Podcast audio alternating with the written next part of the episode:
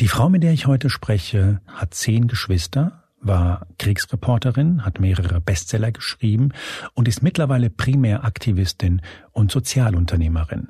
Sie hat das Bundesverdienstkreuz erhalten und wurde für ihr Engagement mit sehr, sehr vielen Preisen ausgezeichnet. Eine Bilderbuchkarriere.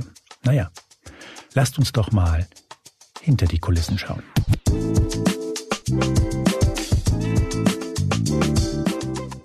Mein Name ist Juan Moreno, hier ist der Spiegel-Podcast Moreno Plus Eins und wenn Sie, wenn ihr auf der Suche nach einem Laber-Podcast seid, dann seid ihr hier vermutlich eher falsch. Heute spreche ich mit Düsen Tekal, einer, wie ich finde, grandiosen Frau. Sie ist Mitte 40, jesidische Kurdin und unter anderem bekannt geworden, als sie 2014, als der IS im Norden Iraks einen Völkermord an der dortigen religiösen Minderheit der Jesiden verübte, in diese Krisenregion fuhr und einen grandiosen Dokumentarfilm drehte. Sie ist in der Nähe von Hannover aufgewachsen, hat zehn Geschwister, darunter die ehemalige Profifußballerin Tuba Tekal und war vor einigen Jahren unter anderem Mitglied eines sogenannten CDU-Kompetenzteams für das Ressort Integration und Frauen. Allerdings, auch das gehört zu ihrer Geschichte, sie ist bis heute keiner politischen Partei beigetreten.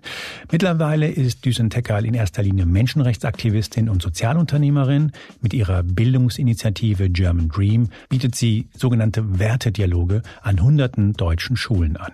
Die Idee ist es, jungen Menschen Werte wie Freiheit, Selbstbestimmung und Toleranz näher zu bringen. Diesen Teckerl habe ich in Berlin getroffen, im Spiegelstudio, und zwar an dem Tag, an dem eine Nachricht hier alles dominiert hat in der Hauptstadt.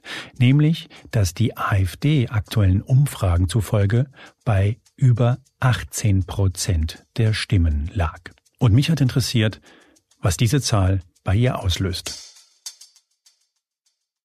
Es hat mich bedrückt. Es hat mich genauso bedrückt wie das Wahlergebnis aus der Türkei. Es war dasselbe Gefühl in, in meiner Magengegend. Und ich hatte auf beides dieselbe Antwort, nämlich erstens nichts, was wir nicht hätten erwarten können. Du hast das ein bisschen erwartet mit der AfD? Also hast du es gespürt, dass da naja, sich ich, was zusammenbraut? Bin, ich bin im Austausch mit Menschen mhm. draußen. Also mein, mein Leben findet äh, mhm. nicht, nicht nur äh, in irgendwelchen geschlossenen Räumen oder Bubbles statt. Und tatsächlich führe ich das auch auf dieselbe Quelle zurück, nämlich dass das äh, Menschen sind, die abgehängt sind, die sich abgehängt fühlen, um die wir uns zu wenig gekümmert haben. Und das heißt nicht, dass wir Leuten sozusagen, dass wir die Verantwortung dafür übernehmen, wenn jemand rechts wählt. Das meine ich damit überhaupt nicht, sondern mhm. jeder hat ja auch eine Selbstverantwortung. Aber wenn wir jetzt diese Ursachenforschung betreiben, und darauf willst du ja hinaus, dann ist doch tatsächlich auch zu beobachten, insbesondere in den letzten Jahren, dass es Entkopplungsprozesse gibt, dass es ein Demokratiedefizit gibt, dass wir Probleme haben damit, insbesondere auch jungen Generationen zu vermitteln, was sozusagen ähm, ein Rechtsstaat bedeutet, dass Demokratie, Freiheitsrechte, Selbstbestimmung ähm, keine Selbstverständlichkeit sind und dass wir im Grunde genommen nicht genug geworben haben. Wir haben nicht genug geworben und dass dieses Beispiel zeigt, ich habe das vor Jahren schon äh, so bezeichnet, wie ich es heute wieder machen würde. Es ist der Aufmarsch der bösen Zwillinge also religiöse Extremisten auf der einen Seite, aber eben auch Rassisten, auch Hochtone auf der anderen. Und deswegen habe ich immer gesagt, dass die Immunisierung auch gleichermaßen erfolgen muss. Erklär das nochmal ganz kurz, deine berühmten Zwillinge. Also du hast auf der einen Seite religiöse Extremisten, die auch aus Migrantenmilieus kommen, wie beispielsweise die IS-Mörderbanden. Mhm. Und äh, Grauen Wölfe zum Beispiel ist ja eine der größten äh, rechtsextremen Gruppierungen in Deutschland tatsächlich mit äh, über 20.000. Und ähm, auf der anderen Seite eben äh, das Thema Rassismus, also tatsächlich eben auch äh, Rassisten und dass man das nicht unterscheiden kann, weil ich glaube schon, dass letztlich auch unsere Migrationspolitik der letzten Jahrzehnte, die sich obsessiv konzentriert hat auf Migrationspolitik für Migranten statt Migrationspolitik für Deutschland, ähm, genau da auch mit eingezahlt hat. Ich finde es interessant, weil du sagst, sehr, sehr viele in Deutschland mit äh, sogenanntem Migrationshintergrund für Erdogan gestimmt haben. Und du sagst, die Mechanismen, die da zum Teil gegriffen haben, die greifen zum Teil auch bei den genau. rund 20 Prozent in Deutschland, die sich der AfD nahe fühlen. Davon bin ich überzeugt, weil wir ja seit Jahrzehnten genau äh, dieser Arbeit nachgehen. Deswegen findet unsere Aufklärungs- und Bildungsarbeit ja auch an Schulen statt. Äh, Im ländlichen Raum, in den neuen Bundesländern, in den alten, im urbanen Raum, in Hauptschulen, auf Gymnasien und Realschulen. Und die Quintessenz, die sich daraus ableitet, ist, dass das Gefühl des Abgehängtseins keine Frage der Herkunft ist, sondern selbstverständlich eine soziale Frage. Und wenn man das weiß, muss man auch die Politik so gestalten. Und das habe ich nicht gesehen. Da habe ich immer ein großes Gefälle gesehen. Und auch die Wahlergebnisse von den Deutsch-Türken und Deutsch-Kurden, hier müssen wir fair sein. Es sind nicht nur die Türken, die Erdogan gewählt haben, da sind auch Kurden dabei. Ja? Was, was ja eigentlich makabrerweise, aber es ja ist so. Totaler Wahnsinn ist. Ja. Genau. Und tatsächlich sind sozusagen die Kurden aber trotzdem diejenigen, die auch die größte Zielscheibe sind, unterdrückt und marginalisiert werden. Ähm, in der Türkei wiederum ganz anders. Also da war es zum Beispiel so, dass die kurdischen Gebiete äh, fast ausschließlich für Kilicdaroglu, beispielsweise meine Heimatregion Diyarbakir, mhm. ähm, und um nochmal darauf zurückzukommen, in dem Moment, wo Menschen, die hier geboren und aufgewachsen sind und deutsch-türkische oder kurdische Wurzeln haben, trotzdem die Unfreiheit und Autokratie wählen für ihre Landsleute in der Türkei, dann haben wir ein deutsches Problem. Weil das sind Menschen, die hier geboren sind, aber in dem Wertesystem der Freiheit und Selbstbestimmung nicht angekommen sein können, wenn sie das Gefühl haben, dass Erdogan besser ist als die Freiheit beispielsweise. Und da ist es tatsächlich so, dass insbesondere auch bei jungen Menschen mit Zuwanderungsgeschichte wie in der Vergangenheit beispielsweise, wenn wir da zum Beispiel den Religionsunterricht in die Hände der Verbände gelegt haben, die statt Religion vor allem Politik vermittelt haben. Also meinst du sowas wie DTIP und sowas? Beispielsweise, dann dürfen wir uns natürlich nicht wundern. Und ich fühle mich komisch dabei, das wieder zu erwähnen, weil es ist immer wieder dasselbe. Und das es macht müde, es macht müde. Weil uns interessiert ja auch nicht immer nur die Bedienung von Feindbildern, sondern unsere große Frage ist ja, darauf bin ich verdammt stolz mit all den Initiativen, wie überwinden wir Spaltungsdynamiken? Wie kommen wir zu einem Hinzu, statt ähm, diese Feindbilder und Spaltungsdynamiken immer wieder tot zu analysieren. Vor dem Hintergrund, und das kannst du nicht von der Hand wischen, dass Menschen mit Zuwanderungsgeschichte, mit sichtbarer Diskriminierungserfahrung machen in unserem Land. Und Rassismus erfahren und Klassismus erfahren. Aber dass Klassismus im Grunde genommen nichts Exklusives ist für Migranten, sondern dass natürlich auch Deutsche, die aus schwierigen Verhältnissen kommen, die sozial abgehängt werden, die nicht mitmischen können, dass die genauso von Klassismus betroffen sind und dass da eben auch eine Demokratiefeindlichkeit entstehen kann, wenn wir uns nicht genug drum kümmern. Was mich total fasziniert, das ist ehrlich gesagt auch kein brandneuer äh, Gedanke, aber ich finde ihn immer und immer wieder wichtig, weil er tatsächlich selten so formuliert wird. Wenn wir hier im Grunde einen weiß ich nicht, 70-jährigen Türken aus Dortmund. Ich glaube, da in dem Konsulat haben mal wieder über 70 Prozent für Erdogan gestimmt. Also die Stimmen für die Wahlen in der Türkei werden dann in den Konsulaten eingesammelt.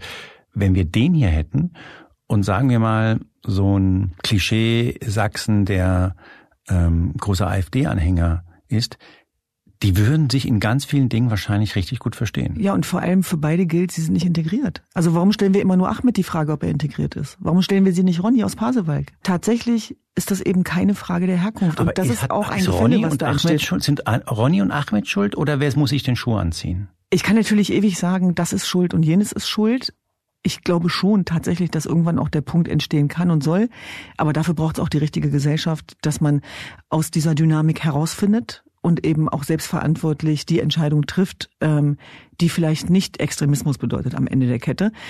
Aber tatsächlich geht es natürlich auch darum, dass das einen Riesenschmerz verursacht hat, dass wir uns viel zu spät erst zum Einwanderungsland auch ja definiert haben gemeinsam, denn es hat immer das Gefühl vermittelt bei unser einer, dass wir nicht wirklich dazugehören. Und das hatte verheerende Folgen emotionaler Natur, die viele gar nicht nachvollziehen können, die davon nicht betroffen sind.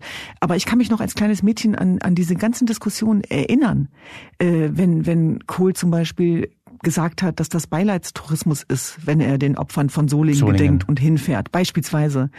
Oder dass in Hanau Menschen umgebracht worden sind, die aussehen wie ich, und wo der noch nicht mal der Safe Space am Ende sicher war.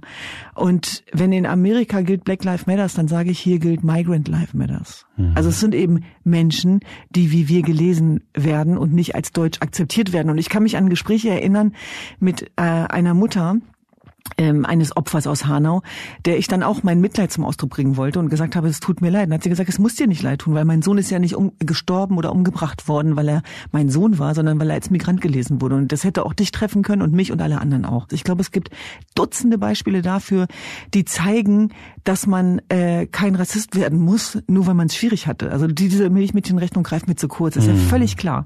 Nichtsdestotrotz können wir nicht ständig von Chancengleichheit sprechen, wenn es keine soziale Gerechtigkeit gibt. Und wenn wir. Aber was konkret, was meinst du?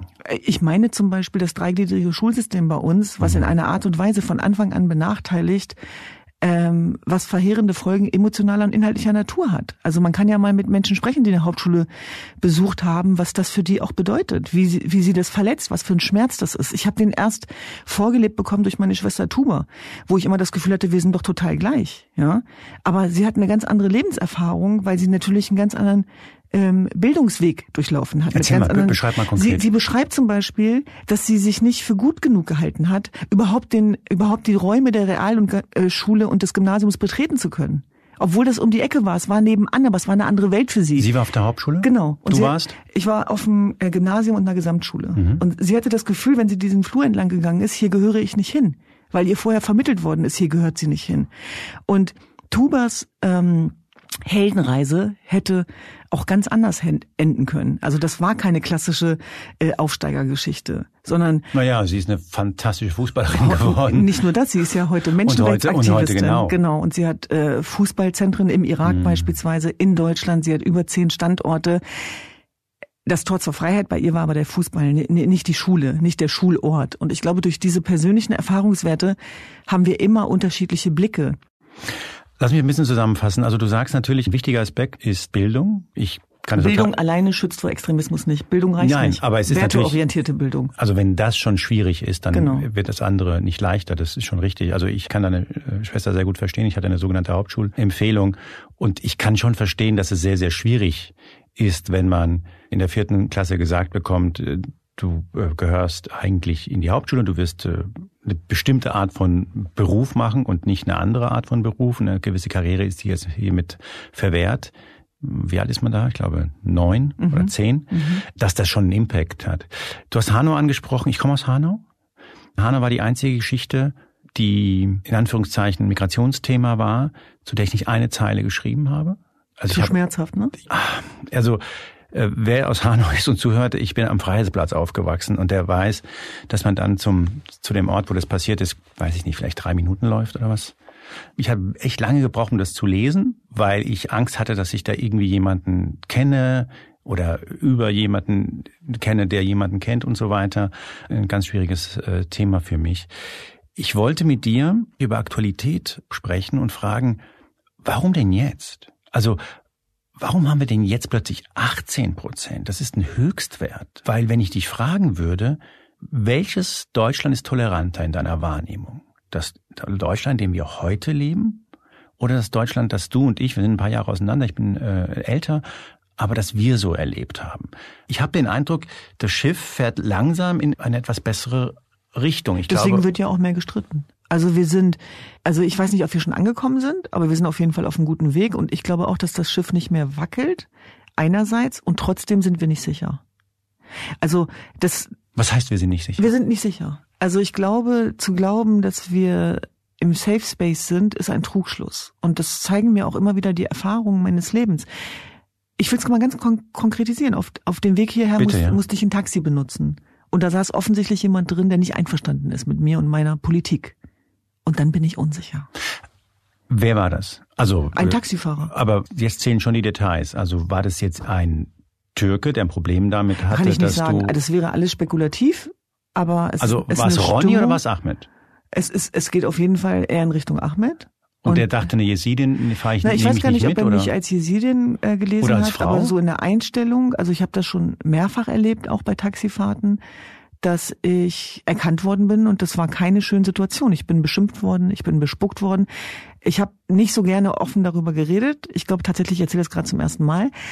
Aber es bedrückt mich und es beschäftigt mich. Und ich finde, es zeigt, dass wir nirgendwo sicher sind, auch vor Diskriminierung und wie Menschen mit einem umgehen. Und mir wurde auch offensichtlich gesagt von einem Taxifahrer, dass das das Letzte ist, was ich mache und wofür ich einstehe. Und äh, warum ich sein Land schlecht mache beispielsweise. Also ich habe da schon so ekelhafte Diskussionen führen Welches müssen. Land meint er denn?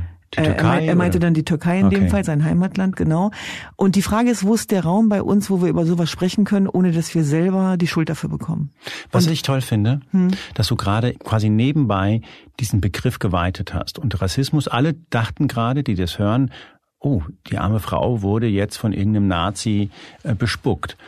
Und du hast quasi en passant klargemacht, das ist halt, die Welt ist grau. Und es ist nicht, es gibt nicht ganz einfache Seiten, sondern man muss sich damit vielleicht auch auseinandersetzen, dass es möglich sein kann, dass ein Türke vielleicht dich so oder behandelt. auch ein Kurde oder, oder auch ein äh, Araber oder auch ein Deutscher. Das ist Diversität, liebe Leute. Genau. Diversität tut weh. Ja? Aber sie ist da. Und das muss endlich begriffen werden, auch in unserem Land.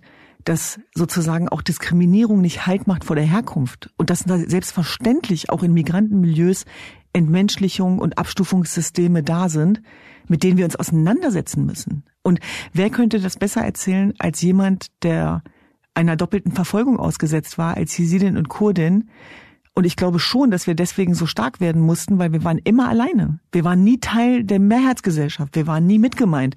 Dass ich erklär das mal kurz, weil äh, naja, weil, weil also, also erklär mal kurz Jesidin. Ich weiß, das, das hast du genau. schon tausendmal gemacht, aber ich hoffe, ich langweile die Leute dann nicht. Überhaupt gar nicht. Nein, ich frage ja gerade deswegen. Ja. Äh, das ist ja diese Minderheit in der Minderheit. Ja. Erklär mal ganz kurz, was man gewissermaßen wissen muss, um, um zu verstehen, woher du kommst und genau. woher deine Familie kommt. Ich glaube, man muss wissen, dass Jesiden verfolgt werden, seitdem es sie gibt. Und, und nicht erst seit 2014. 5000 Jahren? Ja, seitdem es uns gibt. Also nicht erst seit 2014, nicht erst seitdem die Welt von uns erfahren hat durch den grausamen Völkermord, sondern unsere heile Welt, die gab es noch nie die war schon immer bedroht. Und wir werden in den Augen äh, religiöser Extremisten als Ungläubige gelesen, als vogelfrei. Das kann man ja mal nachgoogeln, was das bedeutet in diesen Ländern. Du bist zum Abschluss freigegeben. Man verortet euch äh, im mittleren Nahen Osten, genau. im Irak, äh, Syrien, äh, der Türkei, Türkei, Teile Georgiens sogar. Und unser Hauptsiedlungsgebiet ist der äh, Irak. Irak, genau. Mhm. Und dort ist auch unsere heilige Stätte. Wir sind keine Schriftbesitzer. Und unsere Religion ist mündlich äh, überliefert. Wir glauben auch an, an Gott. Und äh, bei uns gibt es kein Jenseits und Diesseits, sondern Reinkarnation, dass man also auch im Diesseits für sein Leben verantwortlich ist. Also das Dausi-Melekische Prinzip ist entgegengesetzt zu den abrahamitischen Religionen, zum Christentum, Judentum und Islam, nämlich es hinterfragt Gottes Wort. Und das war der Grund, warum wir fälschlicherweise dann als äh, Teufelsanbeterin bezeichnet worden sind, was überhaupt nicht der Wahrheit entspricht. Im Gegenteil. Ich habe das eigentlich als urdemokratisch empfunden, dass man für seine Taten verantwortlich ist im Diesseits und dass ich nicht erst warten muss, bis ich gestorben bin, damit ich ein besserer Mensch werde. Das muss man einmal erklären, um zu verstehen, was für ein Wesenszug das beinhaltet und warum wir, glaube ich, auch so tüchtig werden mussten. Was aber nicht verklären soll. Es soll die Tatsache nicht verklären, dass es auch unter Jesiden patriarchale Strukturen gibt und äh, sogenannte Ehrenmorde, wo Frauen auch in Deutschland getötet worden sind, weil sie sich für Andersgläubige entschieden haben. Und ich habe darüber als eine der ersten jesidischen Journalistinnen berichtet, mit verheerenden Folgen, auch in der eigenen Community.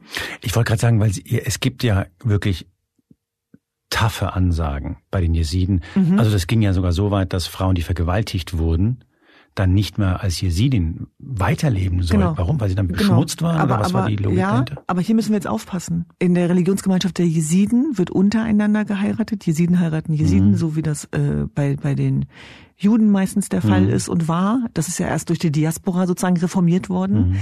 Äh, oder auch früher bei den Katholiken, mhm. Evangelien, das war ja auch ein großer Unterschied. Und diese strenge Heiratsregel. Das hat schon Gründe, warum Die man hat das Gründe, macht. weil wir verfolgt werden, seitdem es uns gibt. Und unsere Frauen, Stichwort Vergewaltigung als Kriegswaffe, das wurde natürlich eingesetzt gegen uns, um, um diese Religion zu vernichten. Mhm. Und deswegen gab es diese Heiratsregel. Und wenn es diese Heiratsregel damals nicht gegeben hätte, würde es uns wahrscheinlich heute nicht mehr geben. Das heißt, damals hatte sie seine Bewandtnis. In Zeiten des 21. Jahrhunderts, in der Diaspora in Europa, dass diese Regel natürlich auf massiven Widerstand auch der Freiheitsrechte und Selbstbestimmung als Frau stößt, das liegt klar auf der Hand. Und das also ist sozusagen auch, auch das Dilemma. Selbstverständlich. Und ich sage nochmal, wie könnte ich jedwede Kritik üben? Also Religionskritik beispielsweise. Ähm, auch an anderen Religionsgemeinschaften, wenn ich nicht mit dem Finger auch auf das zeigen würde, was bei uns in Schieflage geraten ist. Und ich glaube, das hat was mit Glaubwürdigkeit zu tun. Weil meine Freiheit im eigenen Kulturkreis alles andere als eine Selbstverständlichkeit war. Mein erster Kampf begann in der Jesidisch. Da müssen wir nichts schönreden. Und was heißt denn das konkret? Also naja, was heißt das heißt das, konkret, dass ich du, sozusagen du wächst auf, ja. du bist glaube ich als erste äh, in Deutschland tatsächlich aufgewachsen, 18, genau. äh, geboren, genau. als deine Eltern äh, kamen und irgendwann hast du beschlossen, ich möchte gerne meinen eigenen Weg gehen. Genau. Das klingt vielleicht selbstverständlich, wenn ja, man für, für Deutsche klingt das selbstverständlich, für uns war es das aber nicht. Wie war es denn für dich? Schmerzhaft.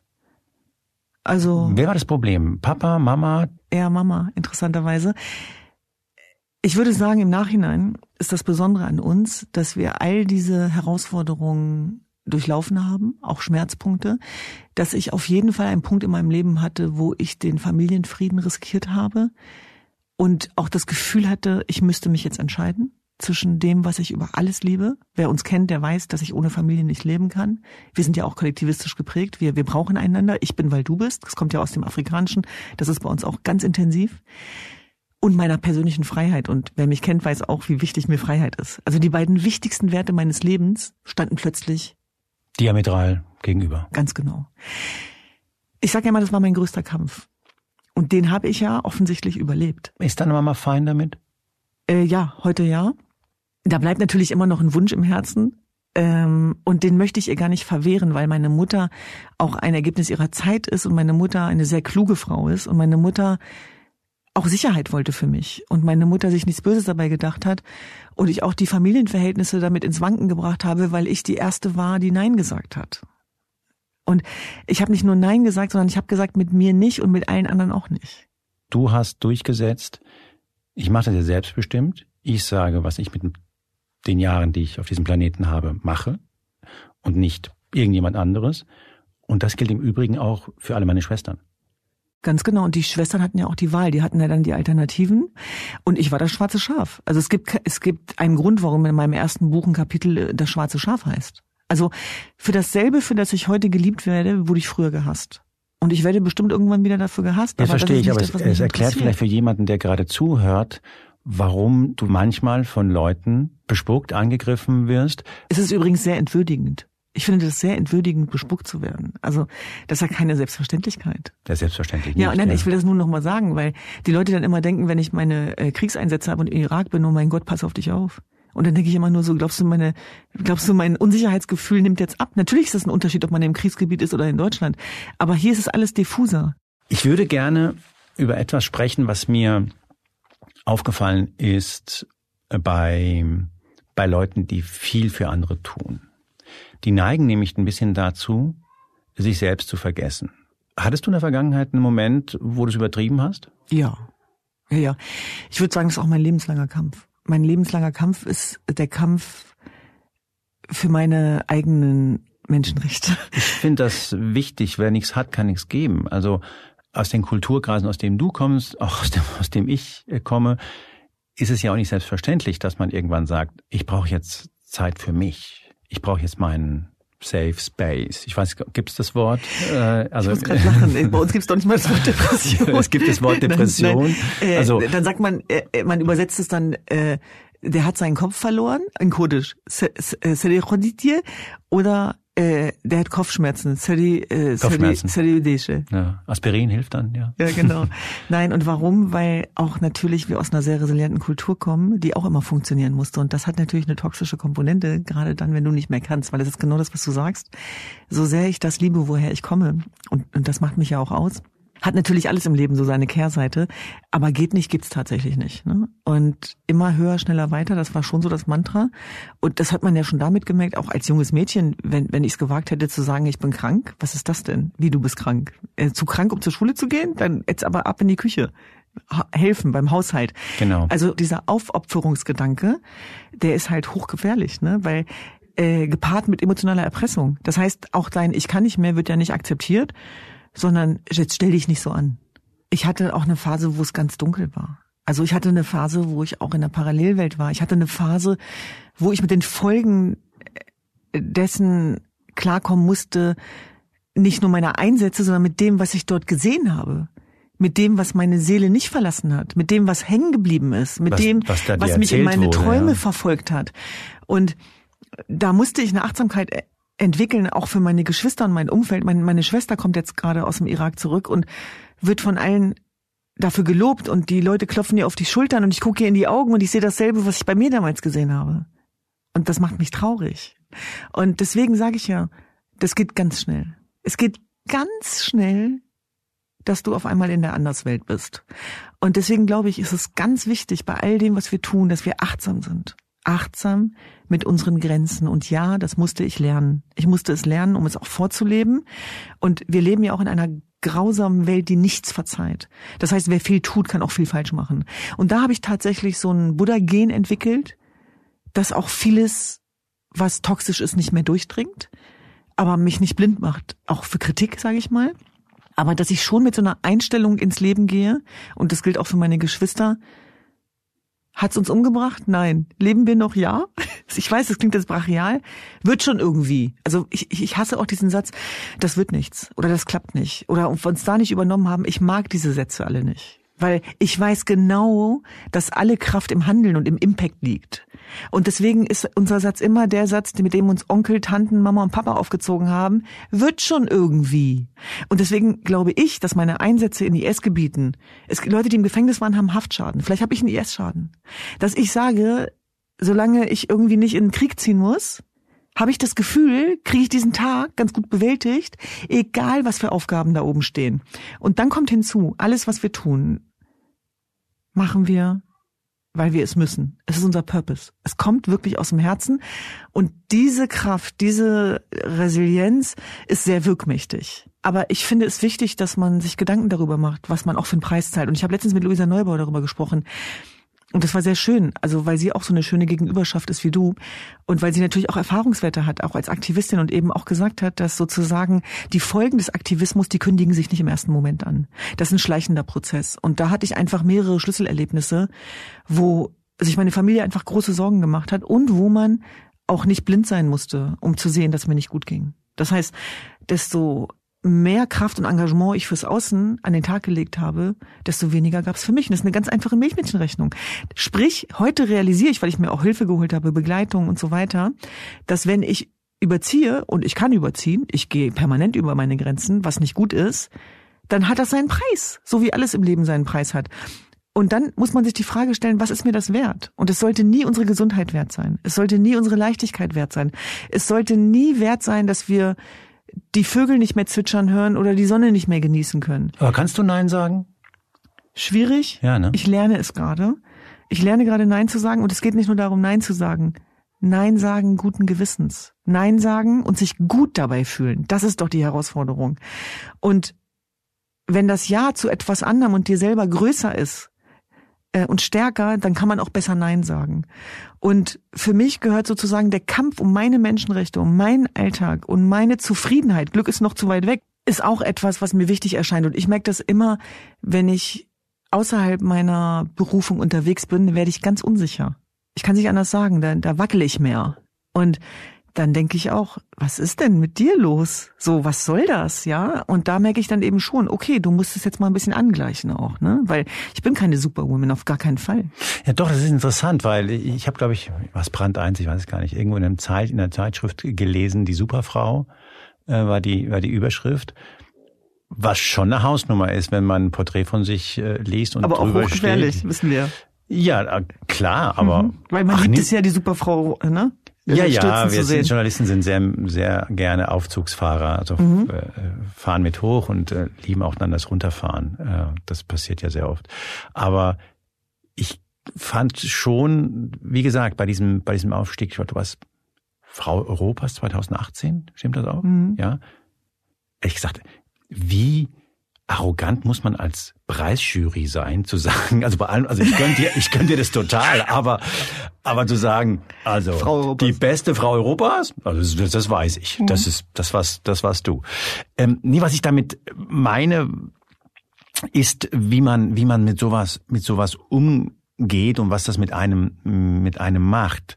Mit Äh, was, mit sowas? Mit diesem Erfolg, mit dieser Einflussfähigkeit, Soll ich dir mit sagen, dem wie wir Impact, damit den man generieren. Ich kann dir gleich ein Foto zeigen. ja? Ist schlecht bei dem Podcast. Nein, also wir gehen damit, ich kann das gar nicht beschreiben, wie unbeeindruckt wir sind.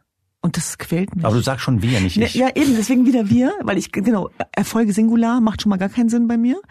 Aber wir sind so im besten Sinne unbeeindruckt, worunter ich leide. Weil ich würde gerne, ich, ich würde mir wünschen, dass es durchdringt zu mir, damit ich sowas wie einen Stolz empfinde. Stattdessen gehe ich dann zu meinen Schwestern und sage, ist doch toll, oder? Und die sind aber genauso unbeeindruckt und sagen dann so, was, wie, wo, ja, ja, genau, ganz toll. Genau, aber, aber hier sind die Akten und das ja, ja, ist das, genau, mach lass das mal. uns das machen, ja, dies genau. machen. Es scheint so zu sein, als wenn wir nicht dafür gemacht sind, Mhm. sondern als wenn wir eher dieses Che Guevara-Syndrom haben, kämpfen, um zu überleben. Und was bedeutet Genuss? Mein Genuss bedeutet, dass wir gestern am Kiosk waren, uns ähm, Nüsse geholt haben, uns einen Tee bestellt haben, Tuba ihr Spiel ausgepackt hat und bis tief in die Nacht hinein an diesem Tisch saßen, dabei Chips gegessen haben, Weingummi, alles ungesund, weiß ich, ähm, und einfach nur ja in unserem Zen waren. Das macht mich glücklich. Und ich glaube, das macht uns deswegen glücklich, weil wir unsere Kindheit wiederholen, mitten in diesem Erfolg. Sprich, eigentlich sind wir so, wie wir immer sind. Wenn wir zu fünft losziehen, sind wir so, wie wir früher waren. Wir sind jetzt nur auf anderen Bühnen und anderen Welten unterwegs, aber wir sind uns im besten Sinne treu geblieben. Und wir finden den Erfolg seltsam. Wir sind misstrauisch dem Erfolg gegenüber. Ähm, das heißt aber nicht, dass wir nicht ambitioniert sind. Aber Erfolg bedeutet für mich, das kann ich immer nur wiederholen, was man im Leben anderer mit der Sichtbar- und Hörbarkeit und der Kraft, die man generiert, verbessert. Also das ist kein Selbstzweck. Und das habe ich zu Hause gelernt. Und meine Mutter ist auch so geil, wenn die mit ihrer Schwester telefoniert. Ja, was, was machen deine Töchter eigentlich? Ja, das weiß ich auch nicht. Habe ich bis heute nicht begriffen, was die machen.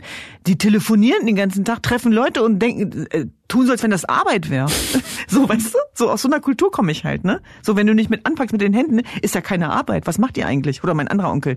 Ja, wa, wa, was hast du studiert? Ähm, ja, Germanistik. Istik, Mystik kenne ich nicht. So, was machst du denn jetzt? Bist du jetzt Anwältin, Richterin, Arzt? Nein, okay, also nichts gebracht. So, also ich meine nur, es ist so herrlich äh, unprätentiös. Wie könnten wir dann darauf kommen, dass uns irgendwas zu Kopf steigt? Was das mir total gut gefällt. Wir Mhm. reden schon jetzt relativ lange über das Thema Migration, über deine Arbeit, über deine Existenz als Vertreterin einer Minderheit in der Minderheit.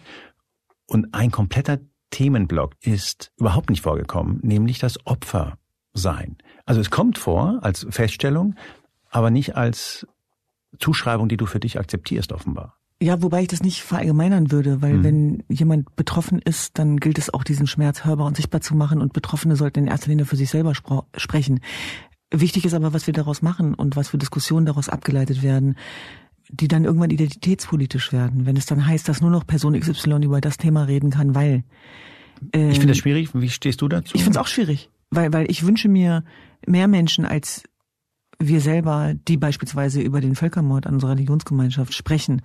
Und ich finde es auch schwierig, wenn man beispielsweise auch hochton Deutschen Migrationskompetenz abspricht, nur weil sie selber nicht betroffen sind und allen Migranten auf der anderen Seite wieder die Kompetenz zuspricht und so weiter. Also das sind wieder diese Stereotype und Schwarz-Weiß-Bilder, die überhaupt nicht realistisch sind. Also wenn wir plötzlich so Kräfte wirken und walten lassen ohne Widerstand und Widerspruch, wo nur noch eine bestimmte Gruppe sich äußern darf zu bestimmten Themen, dann hat das auch nicht mehr viel mit Demokratie zu tun.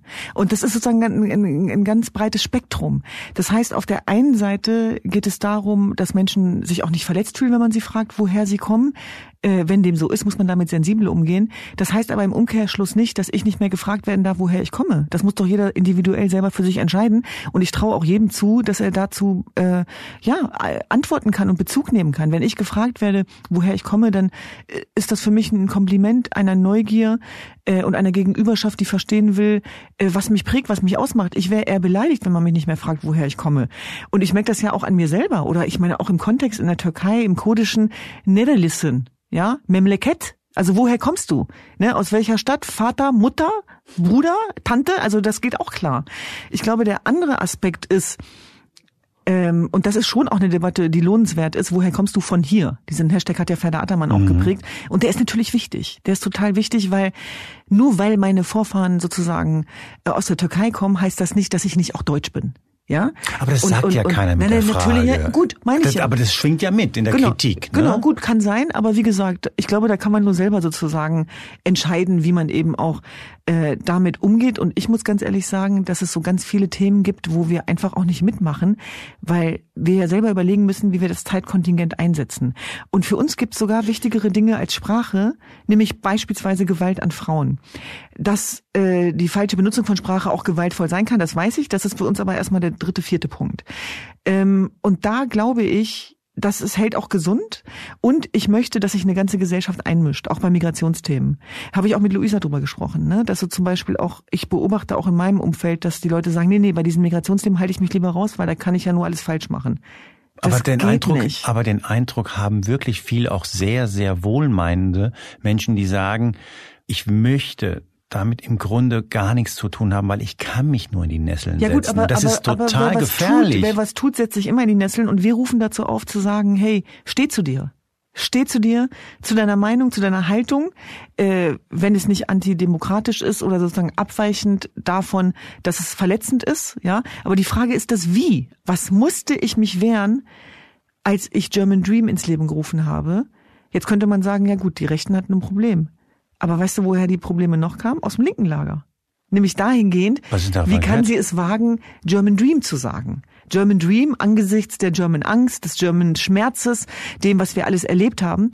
Und da ging es ja auch von Anfang an bei uns darum und mir ganz persönlich, dass ich die Narrative und Deutungshoheit nicht nur den äh, bösen Zwillingen überlassen worden ist. Denn Opfer wollen herrschen. Auch die Komponente gibt's ja. Die AfD will herrschen. Ja, und das glaube ich, das Spiel dürfen wir nicht mitmachen. Und da muss ich auch immer an, ähm, du musst mir jetzt helfen, ob das Biermann oder Günther Grass war. Du weißt das natürlich als Spiegeljournalist. Hm, äh, kein, wir, wir kein, gehen auch, Stress, wir gehen Druck. auch an den Schlägen zugrunde, die wir nicht austeilen. Biermann. Biermann, okay. Wo ich sage, steh zu dir und deiner Meinung, egal wie hart der Gegenwind wird. Wir müssen was aushalten. Ähm, und es kann nicht nur derjenige sich durchsetzen, der laut genug ist. Und was ich damit sagen will, ist, wenn du es für die anderen machst, dann lass es. Mach es aus Überzeugung. Und wenn du es aus Überzeugung machst, dann kannst du auch mit den Anfeindungen umgehen. Das war Marino Plus eins heute mit der Menschenrechtsaktivistin Düsen Tekal und ich werde versuchen, mir zwei Dinge im Kopf zu behalten nach diesem Gespräch. Zum einen, dass Ahmed aus Neukölln und Ronny aus Pasewalk womöglich das gleiche Problem haben, nämlich das Problem, dass offenbar beide nicht ganz integriert sind. Und zweitens, dass Düsen Tekal etwas gemacht hat, was womöglich ein wenig aus der Mode gekommen ist, nämlich, dass sie erstmal sehr massiv ihre eigene Gemeinschaft kritisiert hat und erst dann die Auseinandersetzung mit den anderen geführt hat. Mir bleibt noch, mich zu bedanken, und zwar bei meinen Kollegen Julia Parker, Janis Schakarian und Philipp Fackler. Morino Bus 1 erscheint wieder am kommenden Mittwoch, und zwar bei spiegel.de und überall da, wo es Podcasts gibt.